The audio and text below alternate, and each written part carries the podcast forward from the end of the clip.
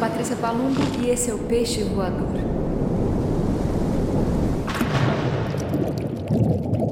Olá a todas e a todos. Começa agora mais um episódio do Peixe Voador.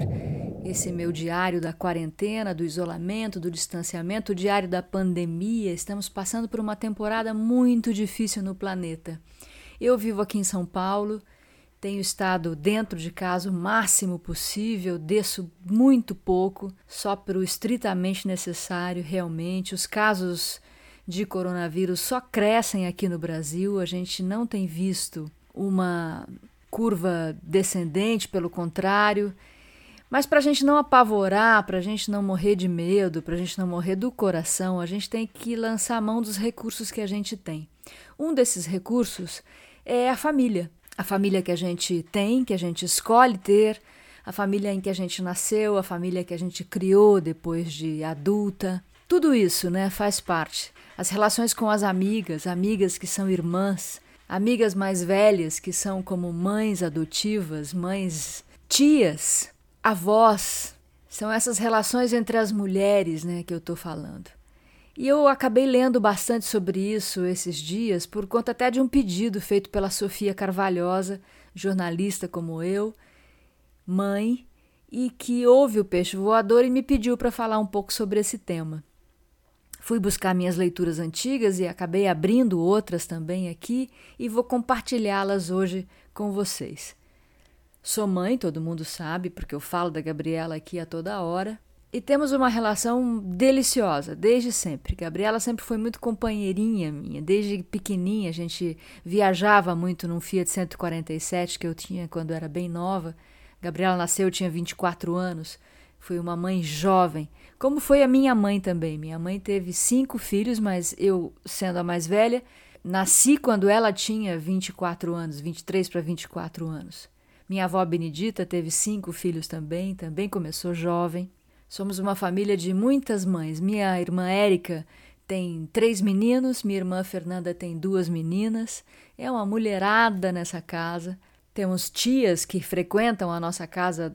Enquanto minha avó Benedita era viva, era lá na casa dela que a gente se reunia. E agora é na casa da minha mãe.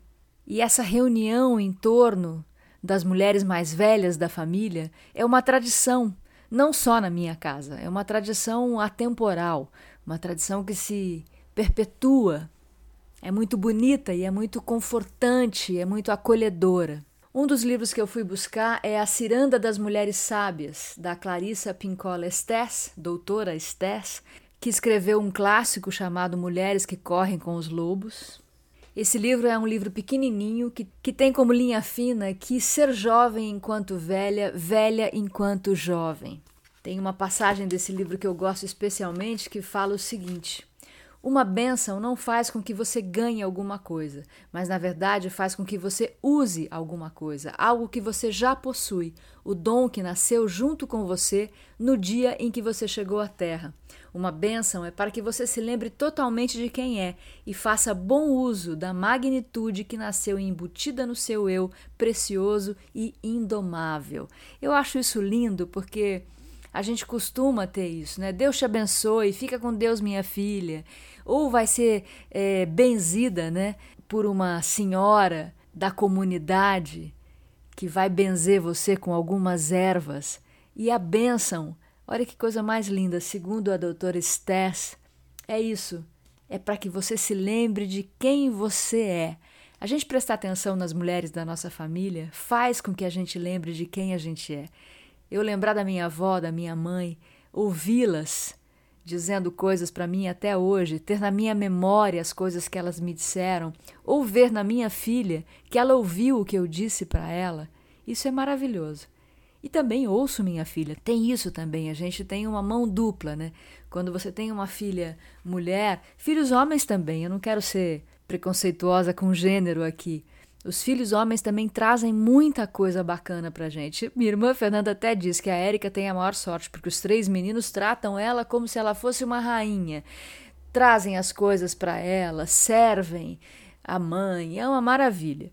E Fernanda, que ainda está na fase das meninas pequenas, se sente um pouco em desvantagem, porque ainda está naquela fase que as meninas chamam, chamam, chamam, chamam, né?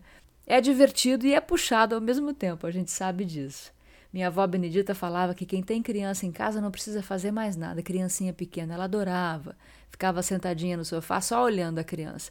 Engatinhar, brincar, uma graça. Voltando aqui ao livro da doutora Stess, da Clarissa Pincola Stess, ela tem um capítulo que fala sobre árvores e mulheres. As árvores filhas, ela chama esse capítulo. Ela diz que toda árvore possui por baixo da terra uma versão primeva de si mesmo.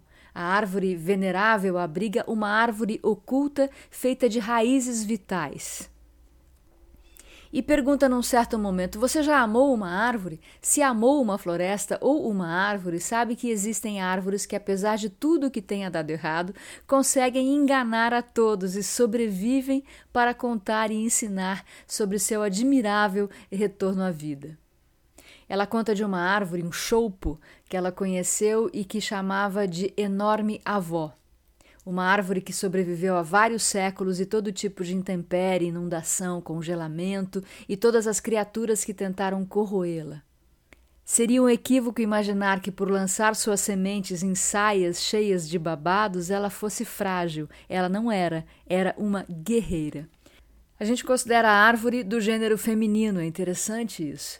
E a mulher, a mãe, é comparada à terra, à natureza. Essas metáforas existem em todas as culturas.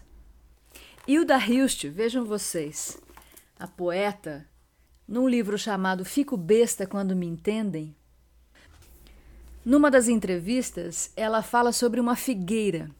E a história da figueira aí fora? pergunta o jornalista para ela. Ela diz: Essa figueira acho que tem uns 300 anos, ela atende pedidos. Hoje, aliás, é um bom dia por causa da lua cheia. Tudo que eu pedi para essa figueira deu certo.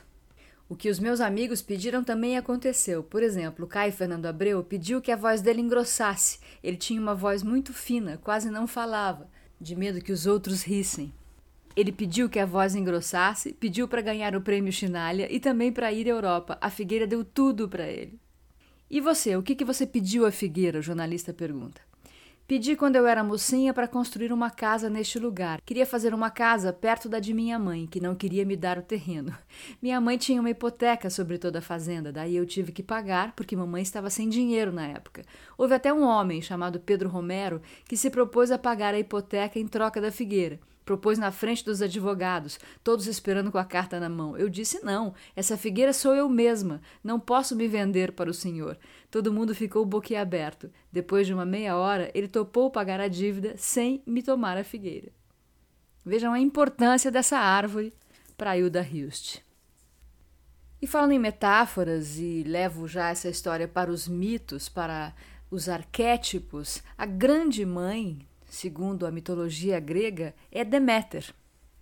E lá vou eu para minha biblioteca velha de novo e achei finalmente o livro As Deusas e a Mulher, de Jean Shinoda Bollen. Um livro que foi lançado na época pelas edições paulinas. As Deusas e a Mulher, a nova psicologia das mulheres. Ele tem um texto de apresentação da Gloria Steinem. Olha que maravilha. Glória fala: a análise sensível que a autora faz dos arquétipos tira as deusas do seu contexto patriarcal e de simples proezas e as devolve a nós como mulheres autênticas, exageradas, mas acreditáveis primeiro insight para Gloria Steinem veio da leitura de Artemis, que se ligava com outras mulheres e que salvou sua mãe, embora não desejando ser como ela. Senti reconhecimento e orgulho ao ser citada como exemplo desse arquétipo, que é raro numa sociedade patriarcal. Ela ainda fala da consciência difusa e receptiva de Hera, Deméter, e a importância da intensidade e espontaneidade sobre a permanência nos relacionamentos e no trabalho criativo. Muito legal esse livro, porque cada capítulo é de uma deusa, Ártemis, deusa da caça e da lua, competidora e irmã, por exemplo. Hera, deusa do casamento, do compromisso e esposa. Deméter, deusa do cereal, nutridora e mãe, e é dessa aqui que eu vou falar mais. Deméter presidia abundantes colheitas. Os romanos a conheciam como Ceres, com a qual a palavra cereal se relaciona. Deméter foi a quarta esposa de Zeus e tem sua história diretamente ligada a Perséfone, que foi raptada por Hades. Deméter procurou sua filha por nove dias e nove noites por terra e por mar. Em sua busca frenética, não parou para comer, dormir ou banhar-se. As histórias são maravilhosas porque ela se, ela para fugir, ela se transforma numa égua e aí Poseidon se transforma num cavalo reprodutor. No décimo dia dessa busca cheia de fugas e aventuras e intempéries, Deméter encontra outra deusa, Hécate, deusa da lua escura e das encruzilhadas, que lhe sugeriu que poderiam ir juntas a Hélio, deus do sol. Deméter, no entanto, recusou o conselho de Hélio, que lhe disse que Hades, afinal de contas, não era um genro tão sem valor. Deméter retirou-se do Monte Olimpo, disfarçou-se de mulher velha e vagou sem ser reconhecida por cidades e campos. Deméter era uma deusa, claro, mas estava ali disfarçada. Tinha cabelo dourado caindo pelas costas, perfume, esplendor, luz. Mas como ela tinha muito pesar pelo rapto de Perséfone e ela era a deusa das colheitas, a terra começou a ficar pobre, e essa pobreza ameaçou destruir a raça humana. Por conta da tristeza de Deméter, vejam vocês. Aí Zeus ficou sabendo, enviou Íris, sua mensageira, para implorar a Deméter que voltasse. Ela permaneceu impassível e disse que não permitiria que nada crescesse até que Perséfone fosse devolvida a ela. Finalmente Zeus respondeu: Ok, vamos dar um jeito nisso, está muito complicado. Hermes foi falar com Hades. Perséfone estava lá deprimida, mas quando Hades chegou, ficou toda feliz, porque afinal de contas, por ordem de Zeus, ela estava libertada. Hermes tomou emprestada a carruagem de Hades para levar Perséfone para casa. Só uma coisa eles não sabiam: Hades tinha dado a Perséfone algumas sementes de romã. Quando Deméter e Perséfone se encontraram e se abraçaram felizes, Deméter pergunta à filha se ela tinha comido alguma coisa lá no reino de Hades. Perséfone disse que sim, e assim sendo, ela não seria devolvida permanentemente à terra, a Deméter, ao mundo da superfície. Porque ela tinha comido as sementes de romã, passaria dois terços do ano com Deméter e o restante do ano no mundo das trevas com Hades. Mas Deméter ficou feliz e a fertilidade voltou para a terra. Tá aí o arquétipo de Deméter, o arquétipo materno, o instinto maternal desempenhado na gravidez ou através da nutrição. Deméter não só foi mãe de Perséfone, como também aquela deusa que nutria a terra, das lavouras, das colheitas, como também do alimento espiritual. Foi a mais nutridora de todas as deusas. Diz aqui a doutora Jean Shinoda Bollen que se uma mulher tem o arquétipo de Deméter muito forte dentro de si, na sua personalidade, ela deseja muito ser mãe.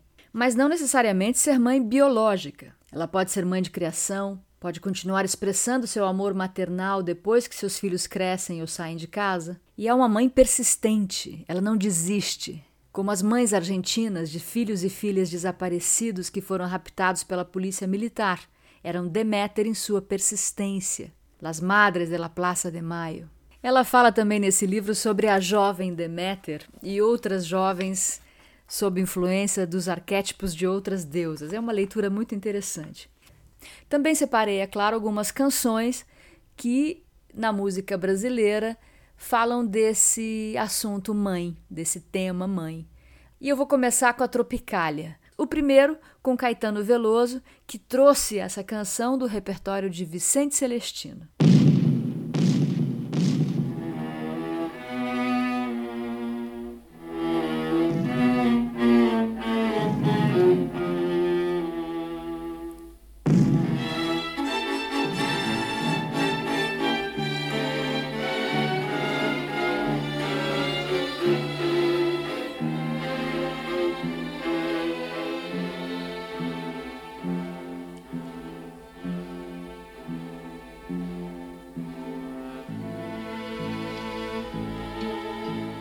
Disse um camponho à sua amada, minha idolatrada, diga o que quer. Por ti vou matar, vou roubar, embora tristezas me causes mulher Olha, esse tema, coração materno, é um tema típico de tragédia grega, porque o Campônio, que diz à sua amada: Faço por você qualquer coisa, vou matar, vou roubar, não sabia o que lhe esperava.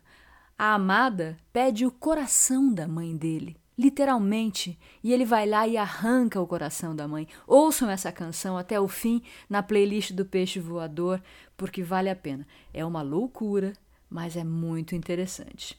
E também da Tropicália tem a maravilhosa Mamãe Coragem.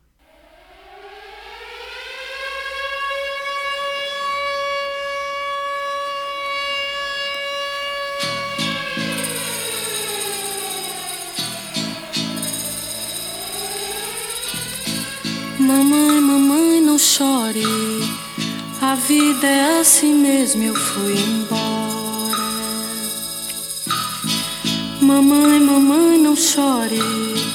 Eu nunca mais vou voltar por aí. Mamãe, mamãe, não chore.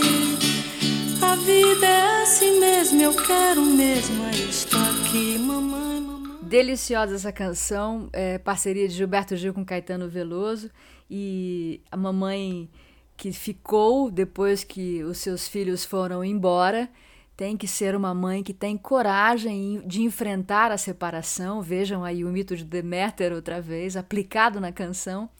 É, porque ela sofre com a separação e o filho diz: Não, não chore, eu quero mesmo é isso aqui. E ainda fala para ela: é, Pegue uns panos para lavar, leia um romance, leia Elvira ou Elzira, Morta Virgem, o Grande Industrial, que são é, literatura de cordel clássica. Eu adoro essa canção. Vamos agora para a contemporaneidade com a maravilhosa Josiara cantando Nanã.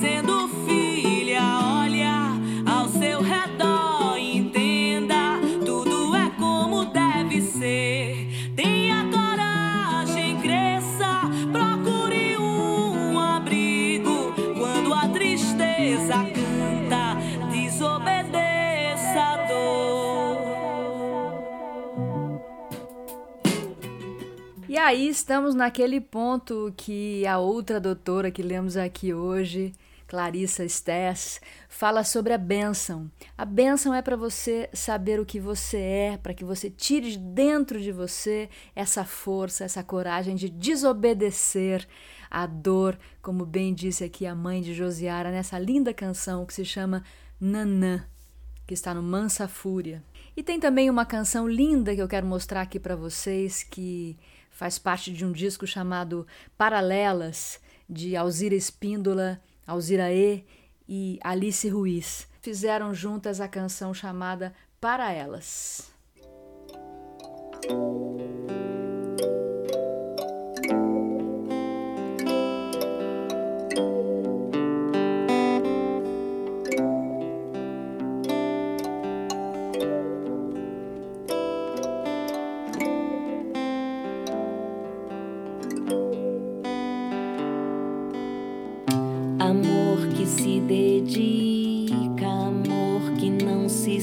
Até quando se vai, parece que ainda fica. Olhando você sair, sabendo que vai cair.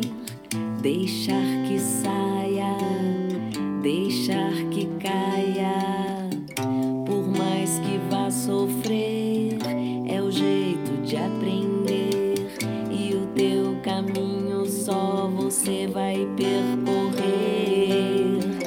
Brabo, né? Aquela hora que a gente que a gente deixa a filha na escola pela primeira vez e fica ali no portão para ver se ela olha para trás, né?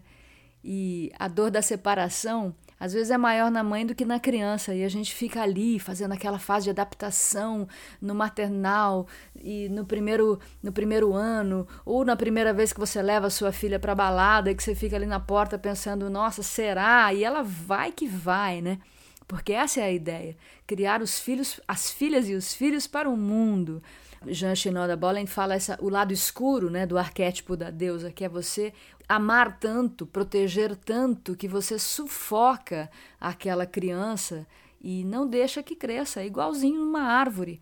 Numa planta pequena, num broto, se você sufoca, não cresce. Tem que deixar que é, suas próprias raízes entrem, que a luz chegue. São essas metáforas da árvore com o ser humano, não só com a mulher. Mas se estamos falando aqui de mães e filhas, a pedido de Sofia Carvalhosa, a gente tem que pensar nisso. A gente cria para o mundo, não para a gente. Tem uma canção desnaturada do Chico Buarque e que Cida Moreira canta belíssimamente. Vamos pôr um pedacinho da Cida aqui. Por que cresceste, corominha, assim depressa e estabanada? Saíste maquilada dentro do meu vestido. Se fosse permitido, eu revertia o tempo para reviver a tempo de poder te ver as pernas bambas, curuminha, batendo com a moleira, te emporcalhando inteira e eu te negar meu colo aquela saudade que a gente tem das crianças pequenas que estavam ali sob nossa total proteção e controle. Mas não, né? tem que deixar andar por aí, porque é importante. Bom, é, vou terminar com mais uma canção que é dentro daquele espírito que falou é, Clarissa no seu livro das árvores e das avós, e que ela fala também das árvores que são tias das tias que também dão conselhos, das mães de amigas que dão conselhos para as filhas, para outras filhas, essas mulheres que estão no mundo. Tem mulheres interessantíssimas para a gente buscar e ouvir.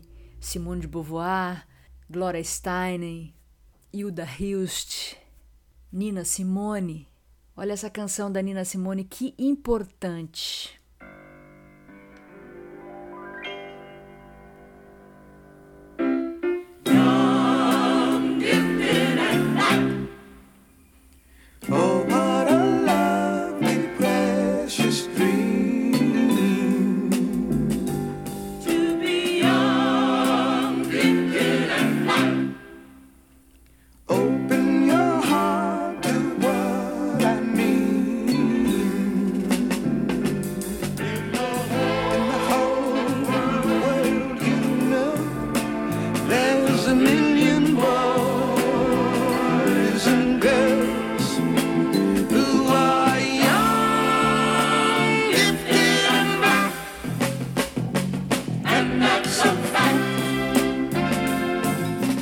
Linda essa canção, Aretha Franklin também gravou Young, Gifted and Black.